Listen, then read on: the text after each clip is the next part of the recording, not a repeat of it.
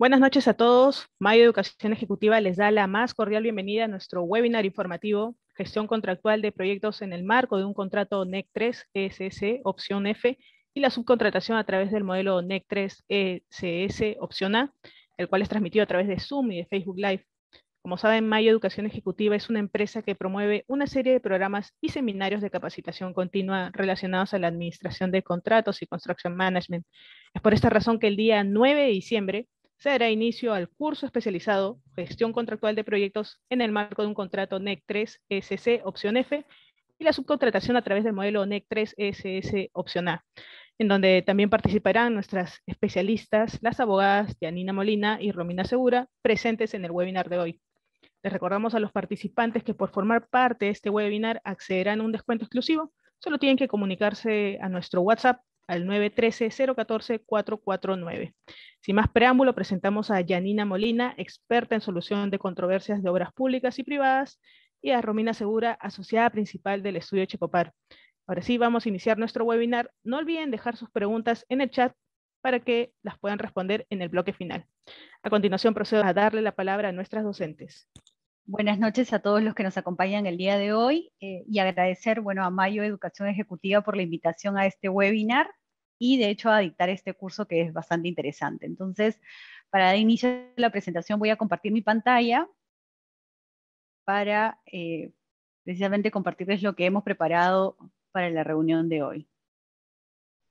Y en este caso creo que lo importante, además de ya haber introducido el tema de hablar sobre la gestión contractual bajo este modelo de contrato NEC, opción F y la subcontratación a, través del modelo de, de subcontrato opción A, creo que antes de entrar a ese punto tan importante, lo que queremos poner en este, en este webinar es el contexto de hacia dónde percibimos que va la industria de la construcción a nivel nacional. ¿no? Creo que esto es un aspecto muy importante porque los profesionales que seguro el día de hoy nos acompañan no solo tienen una experiencia en la gestión contractual, sino también precisamente formar estos equipos técnicos que desarrollan todo este alcance. Entonces, dicho esto, me parece importante tener en cuenta y sobre todo porque estamos en un periodo en el cual eh, se está desarrollando mucha la infraestructura, estamos en un contexto con mucha variabilidad y poca certidumbre en algunos aspectos, pero en otros consideramos que se está moviendo la industria de la construcción hacia ciertos sectores. Entonces creo que es importante tener en cuenta que a partir del 2018 justamente con la intención de hacer a nuestro país más competitivo, hay ciertos lineamientos que eh, lideran las actividades económicas del país, entre los cuales está este plan de productividad y competitividad, y uno de los objetivos es precisamente el desarrollo de la infraestructura sostenible. Y en este marco, el año 2019 también se publicó el Plan Nacional de Infraestructura, el cual incluso este, en este momento tiene un informe sobre cómo ha sido el avance del 2020, respecto del cual quiero destacar algunos puntos importantes que coadyuvan en la gestión eh, o el desarrollo de la infraestructura. ¿no? Y en este punto creo que es importante destacar algunos elementos como son el uso del BIM, que está utilizándose también para el desarrollo de diseño en estos proyectos bajo modelo contrato NEC, el acompañamiento de un PMO, que se hace directamente a, la entidad contratante, entre otros aspectos como también es el uso de los modelos contrato estándar internacional. ¿no? Entonces, si vamos a remitirnos al Plan Nacional de Competitividad, eh, o el plan, el Plan Nacional de Infraestructura, no solo nos remitamos para el tema de los proyectos que están priorizados ahí, sino sobre todo al diagnóstico que hizo el Estado para identificar qué aspectos hay que desarrollar en el marco del desarrollo de infraestructura en nuestro país. Dicho esto, otros puntos relevantes que también nos hacen reflexionar respecto a la gestión eh, de la construcción a raíz de o utilizando como un instrumento los, los modelos de contrato es también la normativa de contrataciones con el Estado. Eso lo menciono simplemente para que todos los que nos acompañan el día de hoy puedan enfocar algunos espacios que nos permiten utilizar este tipo de contratos con la intención que ya Yanina nos va a explicar de cómo funciona esta familia de contratos. Y en este caso lo que quiero destacar es que para un alcance de diseño y construcción, la normativa publicada en el 2018 ha propuesto el uso de modelos de contrato de estándar internacional como es el NEC para este tipo de alcance. Entonces esos también son aspectos relevantes a considerar eh, como un ejemplo de lo que es el desarrollo de la infraestructura en el país. Y un siguiente ejemplo es en los proyectos especiales de inversión pública, que tienen un propio marco normativo en el cual también eh, me parece importante resaltar que se promueve el uso de modelos de contrato estándar, donde además incluso se destaca mucho la alta complejidad que pueden tener estos proyectos y la necesidad de que se, se desarrolle un diseño en el marco de ellos. Entonces, un poco de la trazabilidad de lo que vengo comentando, no solo tenemos una propuesta de utilizar eh, herramientas como un modelo de contrato, el PMO o el BIN, entre otros, para desarrollar infraestructura de gran impacto, sino además hay una propuesta importante en otros espacios eh, que lidera también el Estado para el uso de modelos de contrato estándar, como son ahorita la ley de contrataciones con el Estado, que de hecho no ha tenido mucho impulso, pero está ahí regulado, y también eh, el uso en el marco de los proyectos especiales de inversión pública, que es uno que está desarrollándose mucho más. Eh, y después de haber dado esta trazabilidad y para cerrar esta primera introducción de cómo vemos que va avanzando la industria de la construcción, me parece importante indicar que recientemente se ha publicado en un eh, sí, en la RCC, que es una de, digamos, de las entidades que viene liderando mucho el uso de este contrato del cual vamos a hablar, o Yanina nos va a comentar en breve, me parece importante indicarles que hace una semana han lanzado otro tipo de proyectos también de una complejidad diferente, que son los de infraestructura natural, pero con esto que quiero destacar, que y en este marco, o en el desarrollo de esta, infraestructura, también se apuesta por el uso de modelos contratos NEC, incluso en la opción F es lo que se anticipa, ¿no?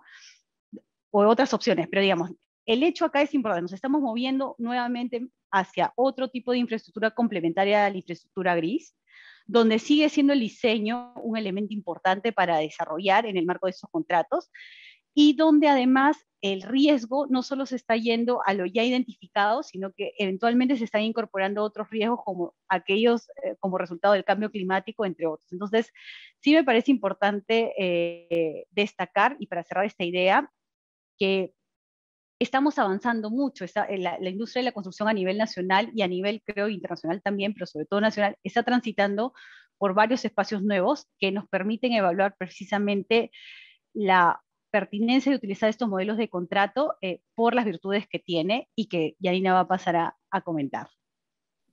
Ahí está, listo. Buenas noches con todos. Eh, muchas gracias Romina por el pase. Eh, primero, bueno, reiterar el agradecimiento por esta invitación a Mayo Educación Ejecutiva y la importancia de difundir este conocimiento sobre el contrato NEC radica justamente en el uso tan amplio que se viene dando actualmente en la ejecución de los proyectos y que no se termina con la reconstrucción con cambios, sino también este, puede ser bien aplicado y em, empleado por las propias empresas privadas. ¿no? Esto, no es, esto no es exclusivo de los contratos, de, no es un contrato de obra pública per se. Así es que la importancia de su conocimiento creo que también radica en, en que nos está eh, alimentando con las buenas prácticas que trae NEC y, que está eh, fundamentalmente orientado en la gestión de riesgo de los contratos a través de sus alertas centrales. Entonces, cuando hablamos de NEC, Romina, si me puedes poner la, la siguiente lámina, por favor. Cuando hablamos de NEC, fundamentalmente estamos hablando de una familia de contratos modernos que va a facilitar la implementación de principios, eh, prácticas de gestión de proyectos y, la, y, y, el uso clave, como les comentaba previamente, del éxito de estos contratos está fundamentalmente en darle una mirada eh, preventiva y no reactiva a los problemas. Y justamente la, incorporación o la herramienta de la alerta temprana es uno de los elementos principales y característicos, además de la gestión del, cronograma, de la gestión del programa, eh, es una de, las herramientas eh, fundamentales de este contrato. Entonces, ¿Qué trae de nuevo? Básicamente la obligación que va a tener, la obligación de las partes de comunicar anticipadamente cualquier aspecto que pueda impactar en el proyecto, llámese alcance, llámese costo, plazo, calidad, cualquier aspecto de la, de la ejecución de un proyecto. Johnny, eso que me estás diciendo de pronto no es nada nuevo, porque ya las partes efectivamente lo teníamos incorporado en el Código Civil, dentro de la obligación de la diligencia, la buena fe en la ejecución del contrato, bueno, señores, ¿cuántos contratistas lo cumplíamos? ¿Cuántos clientes realmente este, actuábamos de buena fe? ¿Cuántos contratistas cuando identificaban un adicional lo informaban oportunamente y no esperaban hasta el último momento para, para luego tener una, eh, una mejor ventaja y un mayor número de ampliación, de, días de ampliación de plazo? Eh, eso justamente lo, teníamos, lo tenemos en nuestro Código Civil, pero ya NEC lo trae como una obligación contractual cuya inaplicación o inobservancia va a traer serias consecuencias económicas para ambas partes. Entonces, em, las disposiciones de alerta temprana es una de las características principales de, de este contrato NEC, pero eso entonces pasa también por un cambio cultural, un cambio de la forma de gestión, un cambio en la forma de ejecución de los propios actores. ¿Ok? Entonces, NEC no es solamente aprendernos eh, cómo está el contrato, cuáles son las cláusulas, sino también es un poco desaprender lo aprendido, ¿no? E incorporar nuevas metodologías y nuevas formas de trabajo colaborativo. Y este enfoque colaborativo, estamos hablando básicamente de una, eh, vinculado a una justa asignación de riesgos del contrato, eh, alineación de intereses entre clientes y proveedores, ¿no? y procedimientos de tomas de decisiones rápidas y decisivas. Y vamos a ver cómo esto, efectivamente, en los contratos NEC está pues muy bien, muy bien incorporado, ¿no? Y ahí justamente las láminas yo le pongo. A ver, NEC, ya les he comentado, es una familia de 12 modelos de contratos, luego vamos a entrar a ver un poquito de, más detalles sobre estos modelos de contrato.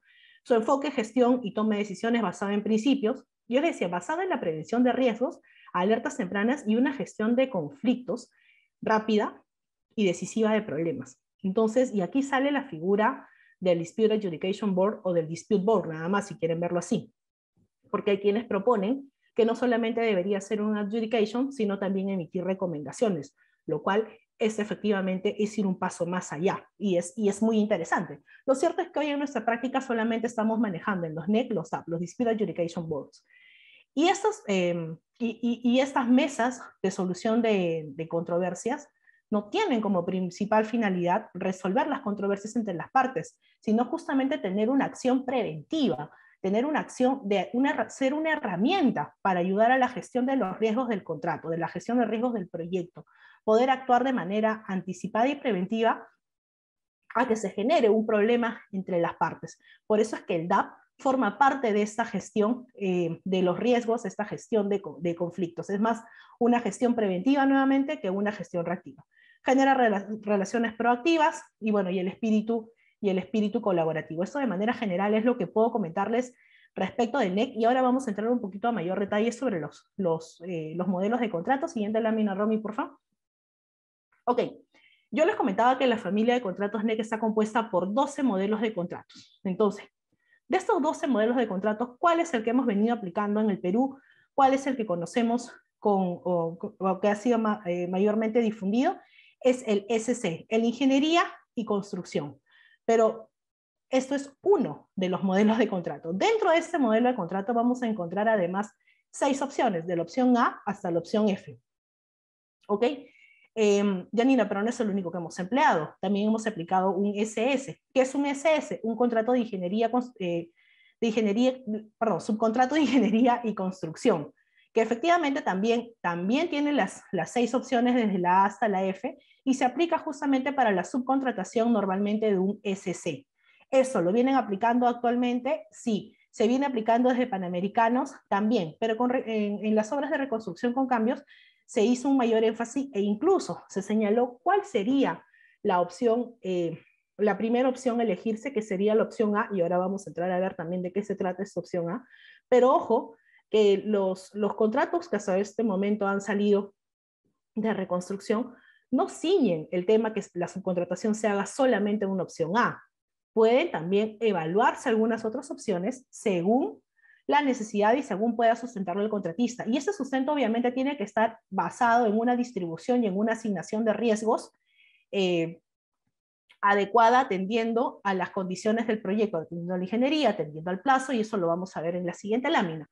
Pero de esta lámina lo que quiero que rescate, todavía no, Romy, porfa, de esta lámina lo que quiero que rescate es que tenemos 12 modelos de contrato. ¿Los 12 modelos de contrato se pueden utilizar? Sí, tenemos modelos de contrato para suministro, que es el SC, un contrato que se utiliza para adquisiciones locales e internacionales de alto valor de los bienes y servicios. ¿no? Este subcontrato puede ser, por ejemplo, para la compra de, turbinas, compra de material rodante, puentes de carga, embarcaciones marinas, grandes, eh, eh, estamos hablando de grandes adquisiciones. Tenemos un modelo de contrato de, corto de suministro, que esto normalmente se utiliza para, para mm, eh, suministros de, de, productos de no, tan alto, de no tan alto valor, como por ejemplo, no sé, material de oficina, suministros de impresoras, laboratorios, productos químicos, herramientas. Eh, eh, no, no, tiene tanta, tanta complejidad el, material a suministrarse, materias primas, por ejemplo, ¿no? Eh, luego tenemos, bueno, contratos, ya hemos visto ingeniería y construcción, el de subcontrato ingeniería y construcción, tenemos contratos también de servicios profesionales, cómo se contrata la ingeniería. Si, si estamos hablando de la subcontratación de la ingeniería, vamos a utilizar un SS, ¿no? Porque es para ingeniería y construcción, voy a, yo solamente voy a contratar ingeniería. Bueno, puedo utilizar un contrato de servicios profesionales.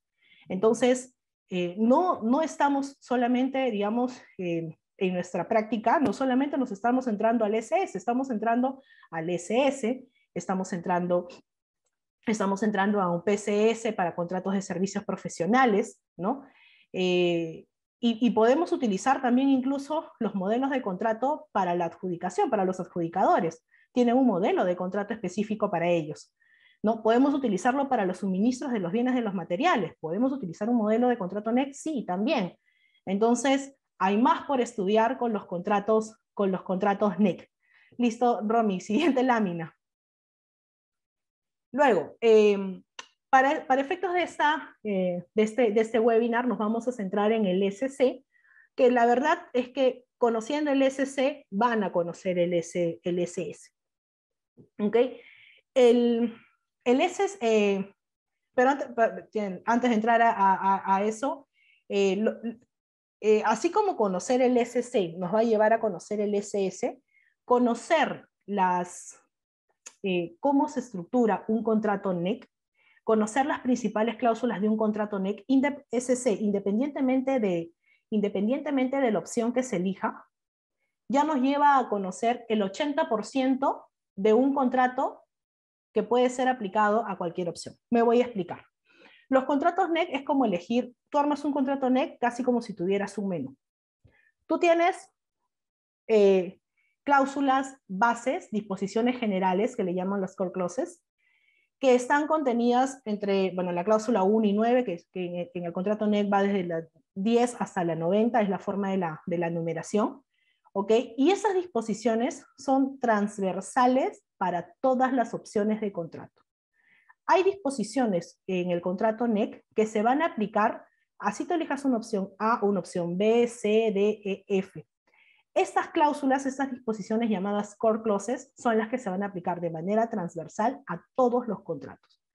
Ahora bien, si tú vas a eh, optar por una opción F, el modelo, eh, los contratos NEC te dan cláusulas específicas por cada tipo de opción cláusulas que tú vas a tener que incorporar a esta, a, esta, digamos, a esta base de contratos. Entonces, por ejemplo, la opción F tiene cláusulas específicas que diferencian el tratamiento en las definiciones, ¿no? Como el costo determinado.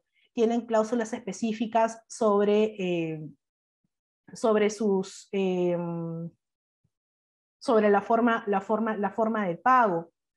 Eh, esas cláusulas tendrán que incorporarse en las que correspondan dentro de, las, dentro de, las, dentro de estas core clauses. Igual, cláusulas específicas también sobre, donde se habla sobre el listado de programas, eh, eh, perdón, el programa de actividades en el caso de la, de la opción A, donde se hable sobre el target cost en el caso de la opción C, la forma de pago. Todas estas cláusulas específicas que van a diferenciar una opción de otra se van a incorporar dentro, de las, dentro, dentro del formato de contrato, dentro del formato de contrato NEC. Cuando ustedes lean un contrato NEC, los van a distinguir porque estas cláusulas normalmente, por disposiciones de formato, de la forma de lectura de estos contratos, vienen incluso resaltadas con negritas, son específicas de una, de una opción. Luego van a venir las cláusulas de resolución, las W1 y la W2, opciones que en, la, que, que en nuestra práctica nacional no han venido siendo empleadas, eh, porque una de ellas en principio se aplica eh, cuando se está bajo la legislación inglesa, que no va a resultar el caso, y la otra eh, tiene un mecanismo de solución de controversias distinto, donde solamente tienes un adjudicador, tienes plazos cortos para poder este, presentar, tienes plazos de cuatro semanas para poder presentar una controversia. Eh, entonces, en nuestra práctica nacional, estas W, ni la W1 ni la W2 han sido tomadas y han sido sustituidas integralmente eh, por, los, eh, por las cláusulas de Dispute Adjudication Board que conocemos. Luego vienen las opciones, las opciones secundarias. En estas opciones secundarias, lo que nos va a permitir básicamente es justamente seleccionar qué riesgo queremos asumir y qué riesgo queremos este, transferir al contratista. Y ahora, tenemos en total 20 cláusulas eh, de opción secundaria, pero no todas se van a aplicar a todas las opciones de contrato. Solamente por dar un ejemplo, la cláusula X1 no se aplica con la opción F, ¿no? Eh, la cláusula X18 sí es una cláusula de aplicación transversal donde se puede limitar el tema de la responsabilidad, limitación de responsabilidad se puede aplicar de manera transversal a todas, a todas las opciones. Entonces, entre la cláusula X1 y la, y la X20, hay una serie de, eh, de regulaciones adicionales que pueden o no pueden ser acordes con alguna modalidad, de, con alguna opción de contrato, y otras que incluso siendo aplicables a la opción de contrato, tú puedes cambiar la asignación, la asignación, de, la asignación del riesgo. La cláusula específica de jurisdicción no aplica definitivamente para nosotros porque está pensada solamente bajo, eh, bajo el tema del, Reino, del Reino Unido. Eh, eh, y luego vienen las cláusulas adicionales o específicas, que es la cláusula Z. En estas cláusulas Z nosotros podemos hacer modificaciones a las cláusulas, a las disposiciones generales del contrato. ¿Se ha aplicado? Sí, se han aplicado tiene prevalencia sobre las, eh, sobre las disposiciones generales o específicas. Si nosotros queremos hacer un cambio de alguna cláusula de las, de las, de las, de las core clauses, no se hacen en el formato del contrato NEC, se hacen a través de las cláusulas Z. El formato se va a mantener tal cual y cualquier modificación se va a hacer a través de las cláusulas Z. Lo propio con las opciones, con las opciones secundarias y las cláusulas principales según las opciones que se va a aplicar. Entonces, eh, Romina, la siguiente lámina, por favor. Ok, entonces, viene, viene entonces ahora eh, estos tipos de contratos, ¿no? La, elección justamente de, de, un tipo de contrato es fundamental, porque básicamente es la primera asignación de riesgos que vas a hacer. Entonces, el NEC 3 SC permite y requiere que el cliente seleccione un mecanismo de pago que sea adecuado para distribuir eh, el riesgo involucrado respecto del precio del trabajo, cómo controlas la eficiencia de un trabajo, ¿no? Entonces, nos da, nos, da una, nos da seis opciones. Y ahí tenemos, por ejemplo, la opción A, que es el contrato de precio fijo con plan de actividades, que viene siendo aplicado actualmente a los subcontratistas. Y esta opción A presupone que efectivamente hay un suma alzada ¿no? por el trabajo, pero ese trabajo está en función a una lista de actividades. Y esta lista de actividades está en función a una ingeniería que ya se tiene desarrollada, que está en una ingeniería madura. Solamente teniendo una ingeniería madura podrás llegar a un nivel de lista de actividades a los cuales vas a asociarle un pago para el contratista. El contratista va a recibir un pago en la medida que la actividad haya sido terminada. No se le va a pagar por avance de actividad, 10, 20, 30, 40% del avance, no. Termina la actividad y hay un pago asociado y es un pago que es a suma alzada. Entonces, mientras más detallada esté la lista de actividades, también mayor va a ser el flujo de caja que va a recibir el contratista o el subcontratista ¿no? respecto eh, en, la en la ejecución de la obra. ¿Cómo podemos tener un listado de actividades mucho más detallado teniendo justamente una ingeniería bien desarrollada? En el caso de la opción B, está en función a una lista em, llamada lista de, lista de cantidades. En este caso, el contratista va a recibir un pago en función a la cantidad del trabajo asignado y esas cantidades van a estar asociadas a unas tarifas. El riesgo de la variación de las cantidades es un riesgo del cliente, es un riesgo del contratante. Al contratista se le paga una tarifa en función a las cantidades, ¿ok? Pero a mayor cantidad, mayor también será el pago que, que, va, que va a recibir. Entonces ahí el riesgo de la variación de las cantidades es del el cliente. La opción C y la opción D, estamos hablando de target cost, precios, eh, perdón, contratos con presupuestos metas, ¿no?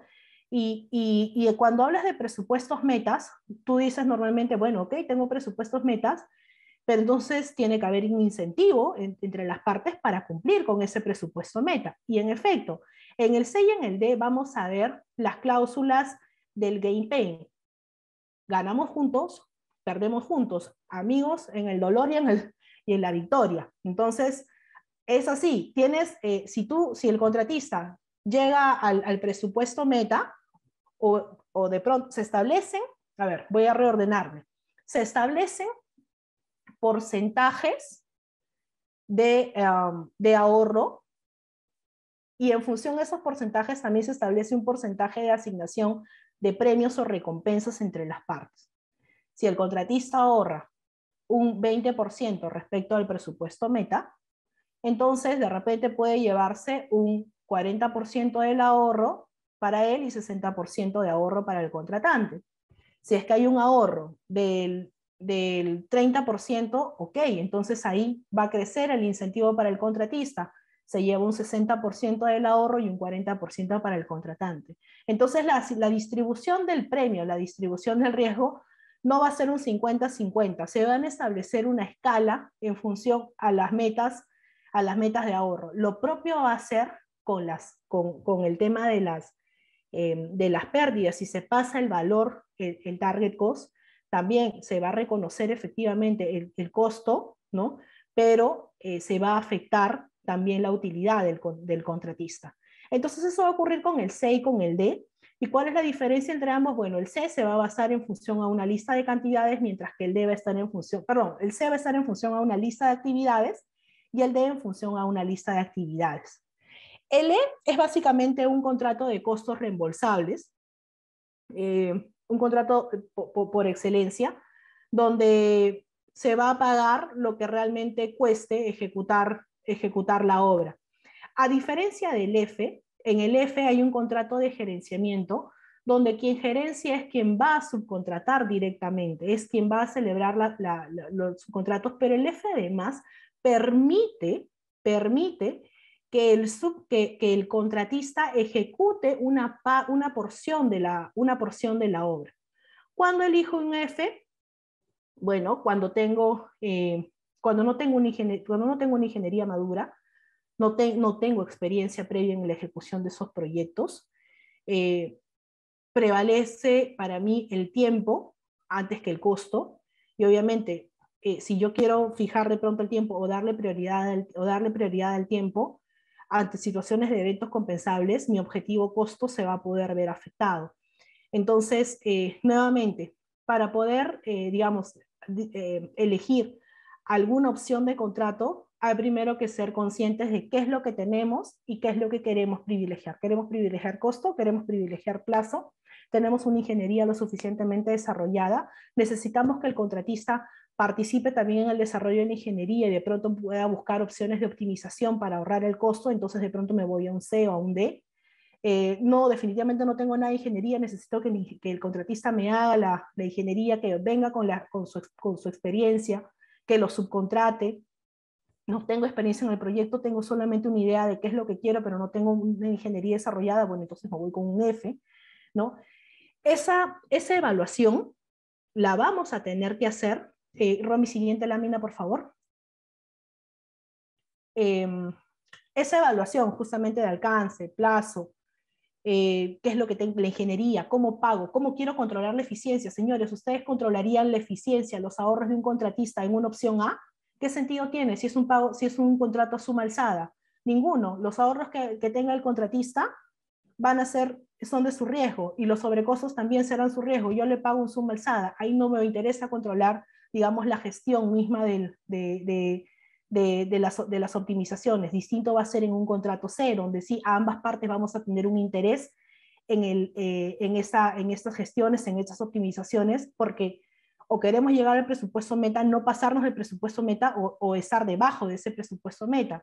En una opción E, en una opción F, a quien más le va a interesar controlar la gestión va a ser al propietario, va a ser al, va a ser al, va a ser al propio contratante, ¿no? Porque, ¿Por qué? Porque son costos reembolsables, va a tener que pagar lo que realmente cuesta la obra, entonces va a tener que hacer un open book, va a tener que auditar los libros, va a tener que ver cuánto se está gastando, dónde se puede ahorrar. Entonces, todas esas consideraciones que se tienen justamente para una, una asignación en el contrato principal, ustedes tendrán que analizarlo y trasladarlo también cuando vayan a subcontratar. Reitero, se habla de que se hace un, eh, actualmente eh, tenemos subcontratos bajo una opción A, pero los contratos de reconstrucción no nos cierran a una opción A. Nos dicen que podemos sustentar otras opciones. Ok, ¿cómo sustentar las otras opciones? ¿Qué es lo que tenemos? ¿Cómo asignamos adecuadamente el riesgo? Es una tarea que pasa justamente por conocer las distintas, las distintas opciones y bueno, yo les he dado un mapeo, un mapeo general, mayor detalle lo vamos a ver seguramente en el curso. Romy, gracias. No, eh, bueno, solo complementando en esta parte que hemos hablado, que Yanina nos ha expuesto muy bien sobre cómo funciona esta familia de contratos, dos temas relevantes que me parece importante destacar a raíz de los comentarios que ha hecho. Efectivamente, como cualquier modelo de contrato puede ser perfectamente utilizado por el privado como el público. La forma en la que se ha introducido a nuestra industria nacional ha sido a través básicamente de proyectos ejecutados por el Estado, ¿no? con las atingencias que ha tenido, pero creo que algo relevante, que es una cuestión de forma, quizás no muy de contenido, pero que sí nos parece importante indicar precisamente porque puede ser utilizado en varios sectores, es que el, idioma original de este contrato es un idioma inglés, con lo cual las traducciones han sido traducciones hechas acá en Perú para utilizar, pero no son oficiales. Y aquí voy a citar un ejemplo, no con afán de, decir si es mejor o peor, pero por ejemplo el FIX tiene una traducción al español oficial, este contrato no lo tiene, no obstante, eh, la sugerencia siempre va a ser hagamos una buena traducción del documento para efectos de que pueda ser adecuadamente utilizado también aquí, ¿no? Porque justamente la idea de eh, también destacar los beneficios de este, de este contrato como, o esta familia de contratos, como bien lo ha mencionado Yanina, también es que se apliquen correctamente y creo que una traducción, porque muchas veces los, las personas que lo ejecutan, los equipos de trabajo, hablan sobre todo idioma español, la idea sería que estuviera adecuadamente traducido, ¿no? Y aquí cierro el comentario sobre esos temas este, y más bien vamos a seguir avanzando con lo que quisiéramos destacar para efectos de eh, su uso ya a nivel de su contratación, ¿no? Como bien destacó Yanina, normalmente lo que se ha usado, la experiencia mayor es con el contrato de gestión, que es la opción F, pero eh, sí rescato la idea que propone que si bien sea alineado, o sea destinado a proponer como primera opción eh, la opción A, es posible utilizar esta familia de contrato con otras modalidades que se ajusten más a la necesidad. ¿no? La idea sí es, en todo caso, de utilizar la familia de contratos en la medida que tienen mismo, un mismo alineamiento y ahí destaco lo que sustancialmente este ánimo colaborativo, estos principios de los que ha hablado Yanine en la parte inicial de su exposición, es lo que se tiene que preservar a través de toda la línea de desarrollo de la infraestructura, ¿no? O sea, a nivel en este caso del gestor y del subcontratista, porque la idea es coadyuvar al cumplimiento de los objetivos, ya sea el que se escoja, ¿no? Entonces, en este marco, eh, un poco para, para ir avanzando y ya solo complementando lo que ha, lo que ha explicado Yanina sobre la estructura, esto, estos documentos físicamente hablando tienen esa integración, ¿no? Primero están las cláusulas generales, luego dependiendo de lo que se utilice las opciones X, seguidamente, eh, la, en este caso igual, en la práctica lo que hemos visto es incorporado la opción W, aun cuando tenga su Z, y seguida, y finalmente la parte de la opción Z. Esa es la forma en la cual vamos a visualmente ver el documento, ¿no? Y esa es un poco la estructura, unas complementan a otras, y en este caso la Z, como bien ha mencionado y Anina tienen una prevalencia sobre las demás. Y entonces esa es la lectura que debemos darle al documento. Pero yo acá en esta parte no me voy a concentrar en eso, sino más bien voy a decirles que normalmente esos modelos de contrato, como el NEC, tienen documentos integrantes. En la práctica eso es lo que ocurre. Tienen más documentos que no solo son las cláusulas o la parte contractual, sino además documentos como eh, creo que es un, elemento importante en este caso son la ficha de datos, porque además que son parte del contrato, lo que hacen es tener un detalle, datos,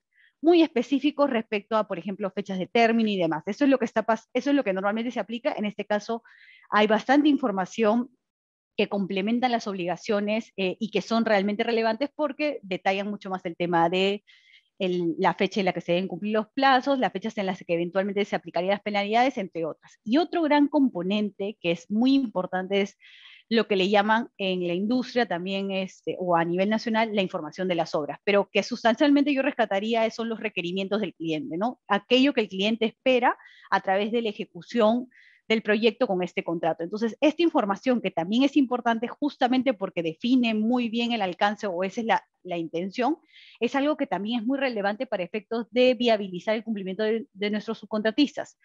Sumado a que el detalle de la información que se incorpora en estos contratos eh, a través de la información de las obras es bastante determinante para efectos del cumplimiento de tu plan de subcontratación, del cronograma, entre otros aspectos que voy a pasar a mencionar. Entonces, acá en, esta, en este punto, eh, muy importante lo que comentó Yanina sobre cómo está integrado el contrato, pero además a nivel, eh, digamos, ya de gestión, sí tenemos que no perder de vista aquellos otros documentos que integran el contrato, ¿no? Y que, y que realmente, más allá de la prelación que tienen las cláusulas Z, igual o ayudan a una adecuada gestión. Entonces, en este caso, eh, la experiencia nacional nos permite concluir que en esta información de las obras, por ejemplo, hay gran volumen de información, valga la redundancia, pero que de algún modo alinean la forma en la que se deben cumplir las obligaciones.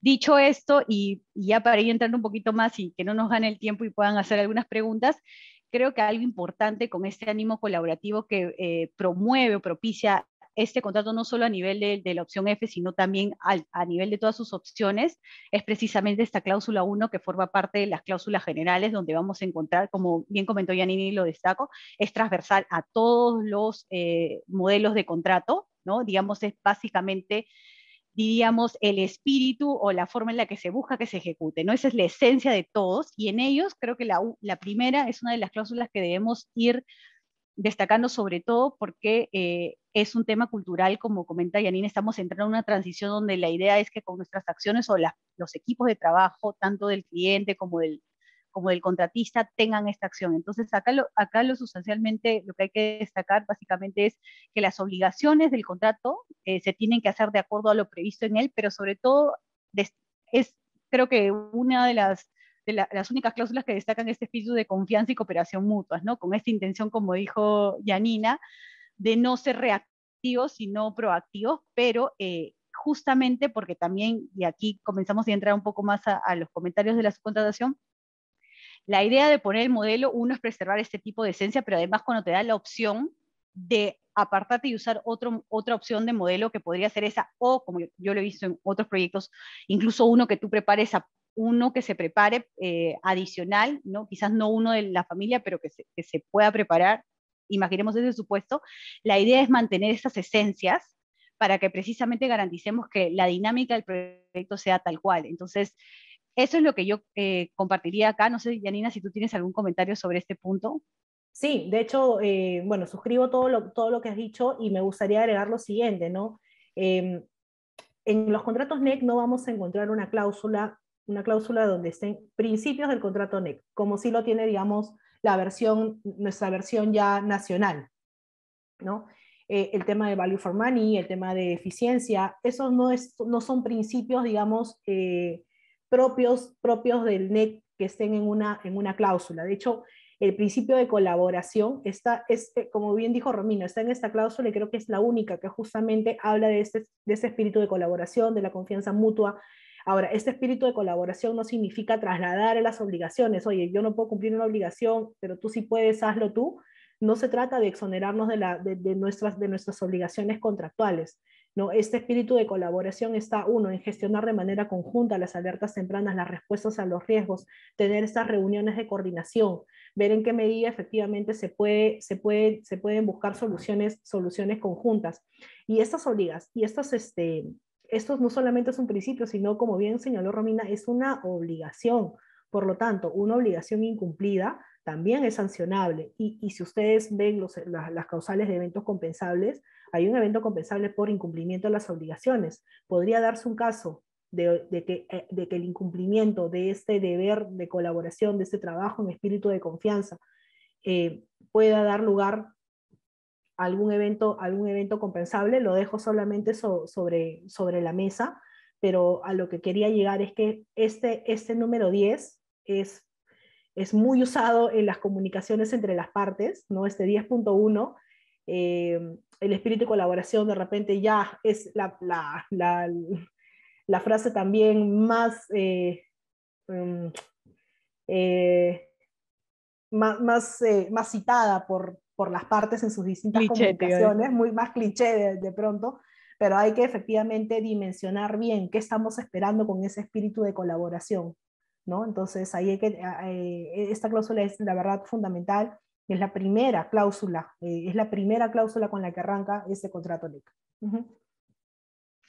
Sí, de hecho, eh, sumado solo a lo que dices, un poco el tema acá eh, es precisamente este tema de acción, ¿no? Creo que algo que destacar y que en algún momento escuché y me parece bueno es el tema de tomar acciones y medidas, ¿no? El, hecho de actuar ya implica de algún modo, eh, digamos, tratar de tener un liderazgo respecto a, la toma de decisiones, que es algo que o, o, lo que busca propiciar a esta familia de contratos, ¿no? Tema aparte también como parte, y, y, esto es importante, como dijimos, por la transversalidad, y ahorita pasamos también a un tema de comunicaciones, ¿no? El tema de comunicaciones, que es parte también de este grupo de core clauses que mencionó Yanina, también tiene cierta relevancia para efectos de un nivel de subcontratación, porque la, dinámica en la que finalmente se decida, y de hecho en la información de las obras hay bastante detalle respecto a cómo se busca la trazabilidad de la comunicación, qué tipo de, comunicaciones hay, también es algo que es recomendable eh, trasladar de algún modo o igual dinámica para efectos de la subcontratación, porque precisamente en este caso, donde finalmente el gestor sigue siendo responsable por el desarrollo del diseño y la construcción, cualquier información que pueda ser brindada por el subcontratista en el marco de sus relaciones también coayuda al desarrollo del proyecto. Em, en este punto, es, sí, creo que Yanina querías comentar también algo. Oh, sí, solamente, solamente quería yo resaltar que esto también, esta cláusula, eh, como bien ha señalado Romina, que es transversal a todas las opciones, un tema que a veces nos estamos olvidando eh, es que las comunicaciones tienen que venir debidamente sustentadas, ¿no? Entonces, eh, los rechazos, las faltas de aceptaciones tienen que estar justificadas, tienen que estar sustentadas, eh, y, los contratos normalmente establecen efectivamente un plan de comunicaciones, ¿no? cuando, qué tipos de comunicaciones se emiten entre los, al supervisor, qué tipos de comunicaciones se emiten al gerente de proyecto, cómo codificar una alerta temprana, los eventos, los eventos compensables. Y eso es importante porque efectivamente da claridad y da una mayor eficiencia a la gestión de las comunicaciones en el, en el proyecto. Pero yo solamente quería resaltar de esta, de esta cláusula la importancia también de, eh, de, que, de, que, de que tenga que venir debidamente sustentada, debidamente justificada, debidamente debidamente motivadas, ¿no? Y bueno, y los periodos de respuestas en principio son los periodos que se puedan establecer específicamente en el mismo contrato, en el Work Information, y si no, se va a aplicar pues supletoriamente el plazo que se establezca en el Contract Data para, las para, para la gestión de las comunicaciones, ¿no? Que actualmente me parece que es de siete días en los distintos contratos de RCC. Correcto. Eh, bueno, ya lo había comentado Yanina, de hecho el tiempo es bastante corto. Eh, pero les vamos a dar más en el curso, eh, es justamente este tema, ¿no? También otra de la parte general y que de hecho no tiene mucha modificación, digamos, destacando que la cláusula Z es normalmente las disposiciones que se ajustan al proyecto donde podemos encontrar los principios que mencionó Yanina, Cierto es que la cláusula de alerta temprana es una de las cláusulas que no se modifica, es una que se mantiene tal cual le propone el modelo, ¿no? donde precisamente no solo hay un deber de alertar cualquier situación que pudiera impactar precio, plazo, este, precio y plazo, entre otras cosas, sino sobre todo hay una forma de monitorear y darle trazabilidad a, a esta alerta, ¿no? O sea, hay reuniones de riesgo, de reducción de riesgo, de toma de decisiones y que exigen accionar a las partes, ¿no? Y ese tipo de cláusulas, una vez más, son unas que de todos modos encontramos en la propuesta de modelo que se puede usar a nivel de subcontratación y que, digamos, la sugerencia siempre será usarlas, ¿no? Usarlas. Si las tenemos integradas en el modelo de su contrato o en el contrato, usarlas para beneficio de la gestión. Eh, creo que el tiempo es bastante corto, pero en todo caso, eh, lo, importante acá, y vamos a mencionar cuatro cosas, y luego yo le voy a ceder la, palabra a Yanina para que pueda complementar.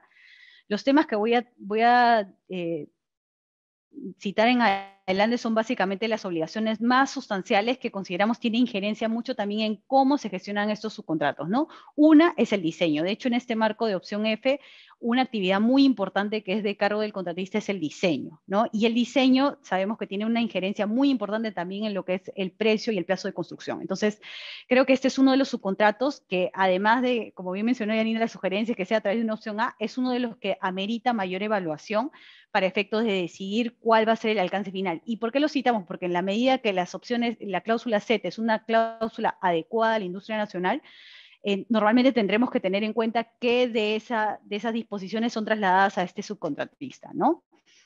De igual modo, en el tema del cronograma, el cronograma también es un, documento, un instrumento contractual que ayuda mucho. En estos casos, la experiencia normalmente es, hay poca flexibilidad o digamos, el plazo sigue siendo un elemento clave en la ejecución de estos proyectos y en ese sentido es el que tiene menos posibilidades de ser variado. Eso es lo que en la práctica se da. No obstante, digamos, hay una regulación muy exhaustiva respecto a cómo se puede gestionar este cronograma, es una obligación importantísima, y la medida que las actividades de los subcontratistas, como bien mencionó Yanina, se incorporan o son parte al final de este gran cronograma, es una de las cláusulas también que seguramente revisaremos con detalle y invocaremos que tenga, se tenga mucho en cuenta aquella regulación aplicable tanto eh, en el nivel de su contrato que de algún modo está muy vinculado al, al de gestión contractual, ¿no?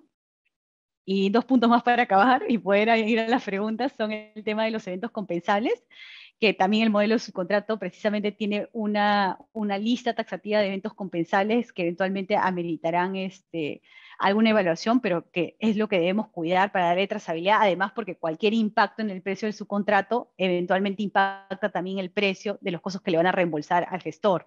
Entonces son, son también otras cláusulas que requieren mucha, mucho análisis, mucho detalle, de poder gestionar, para poder gestionarse adecuadamente. Y para cerrar, este, creo que iría entre las cláusulas más principales, como hemos visto, que básicamente están relacionadas al tema de cómo funciona la dinámica del, del contrato, el precio y el, plazo también siguen siendo temas muy importantes y yo creo que acá sería un poco de lo que queremos ver. Queremos darles esa trazabilidad, cómo es que se viene aplicando, cuáles serían nuestras recomendaciones y yo acá cierro mi participación y Yanina, no sé si tú quieres complementar antes de las preguntas algún tema.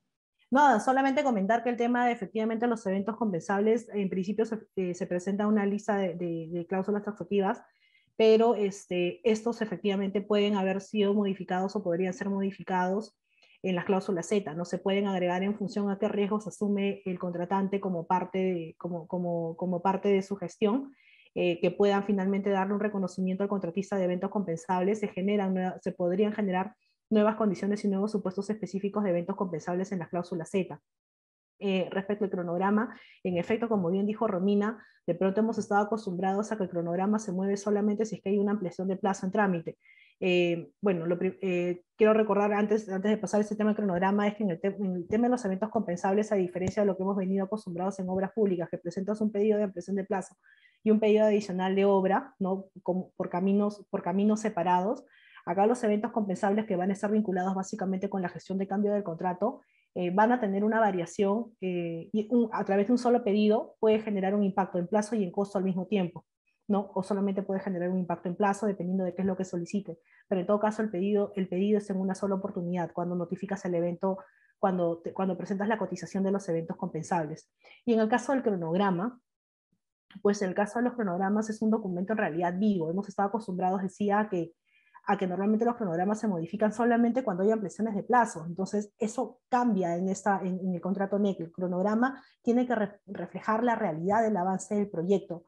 Oye, ¿y eso significa que puedo cambiar las fechas claves y la fecha, y la fecha de finalización? No eso, no, eso no varía a menos que no sea a través de un evento compensable pero sí la programación, sí el cómo se va, el, el, la, sí, sí, el, sí justamente el programa de actividades, reitero, tiene que reflejar la realidad, tiene que incorporar estos, estos riesgos y la forma como se va a gestionar estos riesgos.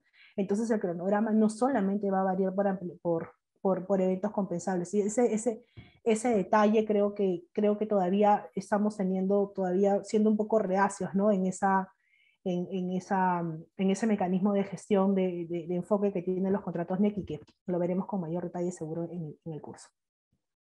Gracias, Romy. Yo creo que quedamos abiertos a, a las preguntas, ¿no? Eh, hay, hay, unas preguntas en, en red, bueno, eh, preguntan, ¿no? Si no existe la cláusula X19, en efecto, en los modelos de contrato NEC, cuando uno revisa el modelo de contrato NEC en la versión en inglés, no hay una opción X19. Del X18 se pasa de frente al, X, al X20. Preguntan también si una cláusula Z eh, puede modificar una cláusula X, ¿no? Y, y este, sí, en realidad sí lo, puede, sí lo puede modificar. Las cláusulas Z pueden modificar los core clauses, las cláusulas secundarias y las cláusulas principales de la opción que estés eligiendo. Rami, no sé si continúas con las, con las consultas. Sí, sí, bueno, y en todo caso, complementándolo con lo que dijiste, o sea, la idea también de utilizar una opción Z o una particular es precisamente hacer las atingencias necesarias para, la, para, la, para el modelo de contrato. O sea, la esencia de un modelo de contrato y a raíz de algunas preguntas, ya tiene eh, propuesto un esquema de cómo se ejecuta el proyecto, ¿correcto? Ya tiene una suerte no solo el equilibrio de, digamos, de riesgos que ha comentado Yanina, sino también las acciones que están previstas hacerse de una u otra parte. Entonces, la idea de tener unas cláusulas especiales o particulares que de hecho tienen mayor jerarquía es simplemente hacer pequeñas atingencias que no, de algún modo, eh, generen una alteración importante en este esquema ya propuesto por el modelo, ¿no? Por eso es bueno, digamos, para garantizar aquellos beneficios que ya explicó muy bien Yanina y mantenerlos en la ejecución, en la gestión, lo que tenemos que hacer es no eh, utilizar no quiero excederme de manera abusiva este tema de las cláusulas especiales, sino más bien tratar de ser más conservadores y buscar conservar la esencia, ¿no? Y sumado a esto, me parece importante también destacar este tema de, eh, hay una pregunta y dice, ¿por qué no existen en Google modelos de contrato NEC? Bueno, igual que cualquier tipo de modelo de contrato, sí me parece importante, creo que es un detalle que a veces omitimos eh, considerar. ¿Por qué? Porque esos contratos se compran. Cuando uno quiere usar una propuesta de modelo de contrato, eh, digamos, de estándar internacional, como puede ser tanto NEC como FIDIC, eh, se compra, se adquiere el modelo de contrato. De hecho, el propio modelo de contrato, una vez que uno lo adquiere, también te establece a veces unas guías para elaborarlo. Entonces, digamos, la idea acá básicamente parte por una decisión de querer implementarlo, por eso me pareció muy bueno lo que dijo Yanina, o sea, si bien se introdució a la industria nacional a través del uso en, eh, de proyectos a cargo del Estado, en realidad, si algún privado quisiera implementar con esta propuesta de contrato alguna infraestructura, es perfectamente posible. Lo que tendría que hacer es adquirir el modelo de contrato que considere conveniente, traducirlo, si fuera el caso que, los gestores van a ser de idioma español, ¿no? Y, este, y aplicarlo, ¿no? Entonces, eh, digamos, esa es un poco la idea, ¿no? Ahora, obviamente, si una entidad por darles un ejemplo, adquiere el modelo de contrato, luego obviamente lo puede replicar para todos sus proyectos. ¿no? Ese es un poco, un poco cómo funciona en la práctica la industria y que escapa mucho más a la regulación. ¿no? E, e, eso comentaría, justo estoy buscando otras preguntas, pero si alguien de repente eh, quiere intervenir, creo que no hay ningún problema.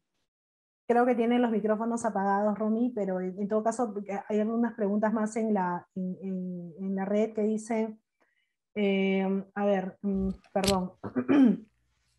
cuál es el plazo que tiene el contratante para responder a un evento compensable en NEC 3 opción F. Bueno, si te respondo en función a NEC 3 opción F, de hecho los plazos eh, se han mantenido de manera muy similar a los que están en reconstrucción con cambios, salvo el plazo que tiene el contratista para comunicar el evento compensable, mientras que en NEC en su versión original es de ocho semanas, en los modelos de reconstrucción es de tres semanas. Ahora, para, que el gerente de proyecto responda a esa comunicación, en principio tiene una semana. ¿Qué pasa si después de esa semana no te responde? Entonces, si verificas que no hay una respuesta, eh, lo, que corresponde es que el contratista comunique el incumplimiento de, esa, de esa obligación y el contrato automáticamente le genera dos semanas adicionales al gerente de proyecto para que se pronuncie sobre eh, la comunicación del evento compensable.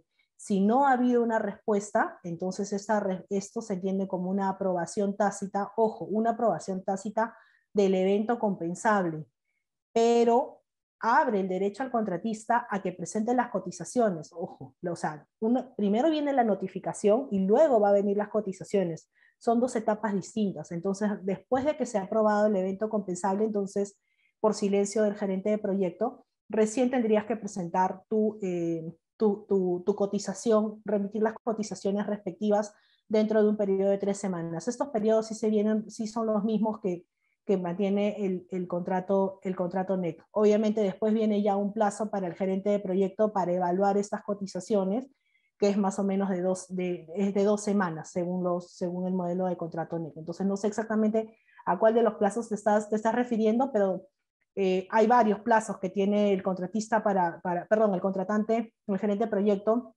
para poder responder a, la opción NEC, desde perdón, a un evento compensable, desde la etapa de la notificación hasta el momento de, la notificación para la implementación de este, de este evento compensable con la cotización que se, que se apruebe, ¿no?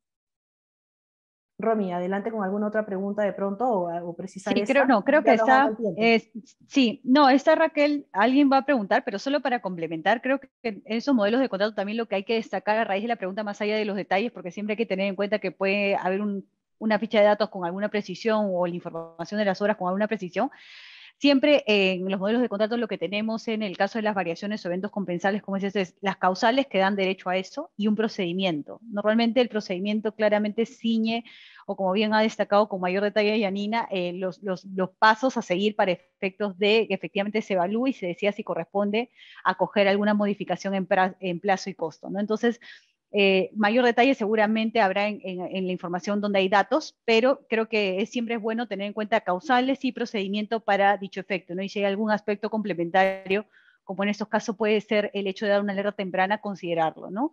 Eh, siempre es pecar en, no sé si pecar en exceso, en todo caso siempre es tener en cuenta muy claramente mapeado qué hechos eh, finalmente forman parte del procedimiento.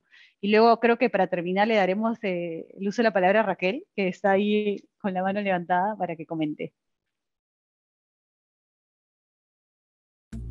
Sí, hola, buenas noches con todos. Quería hacerles una, consulta que es este, cuál es la diferencia entre alerta temprana y evento compensable y la segunda es este, principalmente si un evento compensable tiene que jalar este, obligatoriamente o necesariamente una alerta temprana, es decir, antes de emitir yo un evento compensable debo emitir una alerta temprana o de cada uno es independiente. Gracias.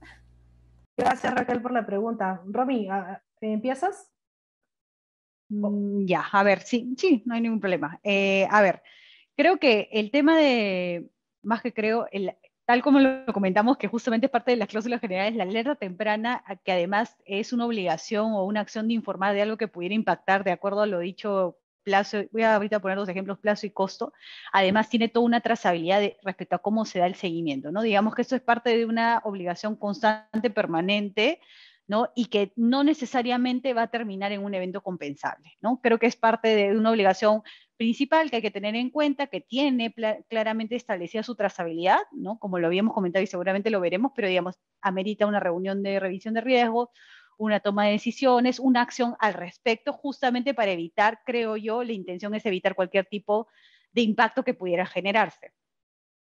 Eh, no sé si en contrapartida, pero digamos, otro ejemplo es la posibilidad de un evento compensable. Ahí sí, digamos, el evento compensable lo que en la práctica busca, eh, y sería la diferencia, creo yo, sustancial, es sí tener una modificación en plazo y costo, ¿no? Digamos, hay algo que ha afectado ya una planificación y en esa medida requiere una evaluación para efectos de que se acoja de una manera casi inmediata, que eso sí rescato es la propuesta del modelo, simplemente de ser el caso variación en precio y costo, ¿no? Entonces, ahora, cierto es, y ahí lo dejo para que Yanina seguramente complemente, no necesariamente hay eventos compensables que no requieren una alerta temprana, ¿no? Pero también es cierto, y por eso de repente ahí, más, que la más que la confusión, digamos, la, práctica ha hecho que hayan muchas alertas tempranas que al final terminen en eventos compensables, es eso, ¿no? Que finalmente algo que yo advertí como riesgo, debido de repente a la demora en la toma de decisiones, finalmente me termina impactando y sigue siendo un evento compensable, ¿no? Yo creo que eso depende mucho de la dinámica del, del proyecto, pero me atrevería a decir que son dos aspectos este, claramente que tienen objetivos diferentes, ¿no? En todo caso, sí el evento compensable podría estar acompañado o precedido por una alerta temprana, pero no siempre, ¿no? Hay algunos que pueden eh, tramitarse directamente. Yo comentaría eso, no sé, Yanina, si tú quieres complementar solamente, algo. Solamente tendría que precisar ahí que efectivamente, eh, a ver, la cláusula 60.1 del contrato NECTA regula 19 supuestos de eventos compensables. Ninguno de esos supuestos de eventos compensables va a requerir una notificación de alerta temprana previa. Entonces, ante, digamos, la pregunta de si todos mis eventos compensables tienen que tener una alerta temprana, la respuesta es no. Todas las alertas tempranas en, terminan en evento compensable, como bien ya lo explicó Romina, no. Algunas terminarán en algún evento compensable. Uno, cuando se materializa el riesgo, que ha sido advertido y que, no se encuentra dentro de los 19 supuestos, ¿ok? Em, o dos, de pronto cuando como parte del resultado de la reunión de gestión de riesgos, de pronto termina con una instrucción por parte del gerente de proyecto de que se implemente alguna acción que no estaba prevista como parte del alcance inicial del, contratista y o que se haga una modificación al Work Information y por lo tanto calificaría como el primer supuesto de evento compensable previsto en la, en la cláusula 60.1. Entonces, en ese caso, pese a que no, pese a que no hubieras necesitado eh, inicialmente una, eh, una alerta temprana, la alerta temprana te llevó justamente a un evento compensable. Entonces, eh, son, son, este, son herramientas, en, en, algunos casos van a ser, la alerta temprana va a ser una herramienta precedente al evento compensable cuando no se trate de ninguno de los 19 supuestos previstos en la cláusula 60.1, ¿no? Y este, pero fundamentalmente la alerta temprana es una herramienta de, preventiva de gestión de riesgos. En el evento compensable, eh, si bien también eh, te alerta de alguna situación que pueda ocurrir, está pensado para los 19 supuestos que están, que están previstos en el, en, el, contrato, ¿no? Y es más, poder haberse materializado, reitero, el riesgo y simplemente presentas ahí tu, tu, tu evento compensable si es que calza dentro de alguno de esos 19 supuestos.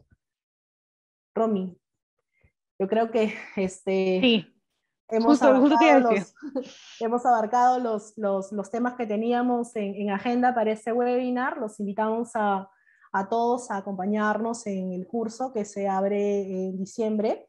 Vamos a estar Romina y yo juntas en todas las sesiones, eh, compartiendo pues la, la, la, la, experiencia que hemos tenido desde, desde Panamericanos. Este, con, con, el uso de estos, de estos contratos, ¿no?